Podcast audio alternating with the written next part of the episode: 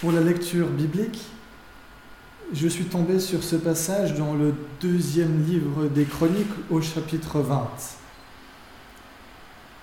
Après cela, les Moabites et les Ammonites, aidés par les Méonites, viennent faire la guerre au roi Josaphat. Des messagers l'annoncent au roi en disant Une armée nombreuse arrive contre toi. Elle vient de l'autre côté de la mer morte, du pays d'Édom. Elle est maintenant à Assasson Tamar, c'est-à-dire En-Gedi. Josaphat a peur. Il décide de consulter le Seigneur. Il demande à tous les habitants du royaume de Juda de jeûner. Les Judéens viennent de toutes les villes du pays et ils se rassemblent pour demander l'aide du Seigneur. Josaphat se tient debout au milieu des habitants de Jérusalem et des autres Judéens face à la nouvelle cour du temple. Il dit, Seigneur, Dieu de nos ancêtres, c'est toi qui es dans le ciel, c'est toi qui gouvernes tous les royaumes de la terre. Tu possèdes la force et la puissance, et personne ne peut te résister. C'est bien toi, notre Dieu, qui as chassé les habitants de ce pays quand Israël, ton peuple, y arrivait. Et tu as donné ce territoire pour toujours aux membres de la famille d'Abraham, ton ami. Ils se sont installés là et ils ont construit un temple pour toi en disant, Un malheur nous atteindra peut-être un jour, la punition de la guerre, l'épidémie ou la famine.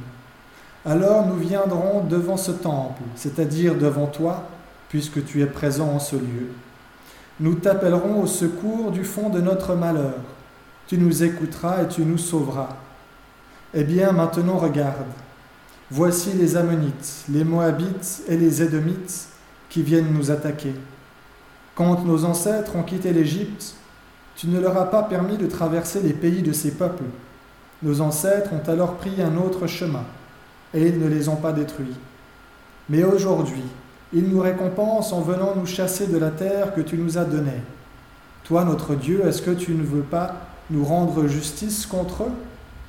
Nous sommes faibles devant cette armée immense qui vient nous attaquer et nous ne savons pas quoi faire. C'est pourquoi nos yeux se tournent vers toi. Tous les habitants de Juda, avec leurs familles, femmes et enfants, se tiennent debout en présence du Seigneur. Alors, au milieu de l'assemblée, l'Esprit du Seigneur saisit Yaziel, un lévite.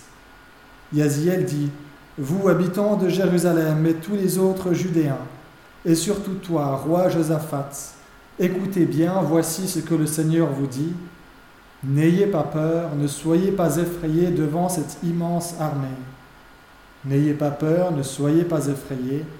Demain, allez à leur rencontre, et moi, le Seigneur, je serai avec vous.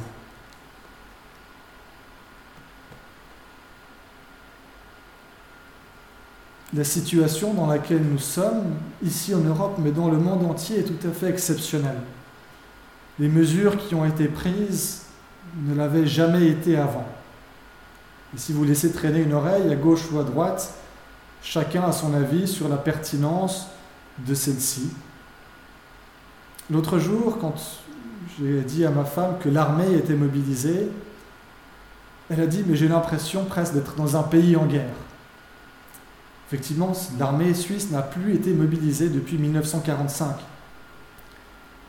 Et quelque part, je crois que nous le sommes. Sauf que maintenant, l'ennemi que nous combattons, il n'est pas aussi facile à combattre que si c'était une armée étrangère qui s'était présentée à notre frontière, comme ça a été le cas pour le roi Josaphat. Non, l'ennemi que nous combattons, c'est un ennemi microscopique, un ennemi qui ne fait pas de différence entre les hommes et les femmes, entre les enfants, les adultes, les personnes âgées, entre les personnes handicapées, entre les personnes valides et c'est un ennemi capable de tuer. C'est un ennemi aussi contre lequel notre arsenal de vaccins habituels est à l'heure actuelle inefficace. Alors c'est peut-être normal de se sentir impuissant et désemparé, que ce soit face à cette menace ou face aux mesures drastiques qui sont prises par les gouvernements. Des mesures qui viennent mettre à mal nos projets, mettre à mal nos certitudes, et viennent mettre à bas tout sentiment de sécurité que l'on aurait pu avoir. Dans ce contexte-là, je crois que la prière de Josaphat peut être la nôtre. Nous sommes faibles devant cette armée immense qui vient nous attaquer et nous ne savons pas quoi faire. C'est pourquoi nos yeux se tournent vers toi. Face au danger, Josaphat a peur. Il a peur, mais il ne cède pas à la panique. Il ne se précipite pas au marché pour faire une razzia sur la farine, l'orge et les œufs. À la place, il va se présenter devant Dieu. Il décide de mettre, remettre cette peur entre les mains de son Seigneur. Nous pouvons, nous aussi, nous approcher de Dieu pour lui présenter les sentiments qui nous habitent, la peur, l'incertitude, la tristesse, etc., etc. Et puis Josaphat, il appelle le peuple à observer un jeûne. Je trouve intéressant de nous rappeler que nous sommes actuellement dans le temps du carême. Alors la majorité d'entre nous n'avait pas prévu de faire carême du tout, ou peut-être pas de manière aussi extrême. Pourtant, nous voilà contraints, soit contraints concrètement, soit nous nous contraignons nous-mêmes à nous priver de certains plaisirs. Nous sommes appelés à nous limiter dans nos loisirs, dans nos déplacements, dans notre manière de consommer aussi. L'autre jour, en faisant mes courses, j'aurais bien voulu avoir un morceau de viande et puis quelques pommes de terre, mais ces deux rayons-là avaient été absolument dévalisés. J'ai donc dû me rabattre sur un paquet de pâtes qui avait miraculeusement survécu et puis une bouteille de sauce tomate qui apparemment n'intéressait personne jusqu'ici. J'imagine que pour beaucoup d'entre vous, vous avez dû faire des expériences similaires. Et pourtant, nous nous retrouvons, pour beaucoup d'entre nous, avec du temps libre, du temps et de l'énergie qui ne sont plus accaparés par d'autres choses du quotidien. Et ce n'est pas toujours facile de savoir qu'en faire. Je vois sur les réseaux sociaux fleurir euh, tout plein d'idées, d'activités, de bricolage à faire à la maison pendant le confinement, de films qu'on pourrait regarder, de jeux auxquels on pourrait jouer, etc. etc.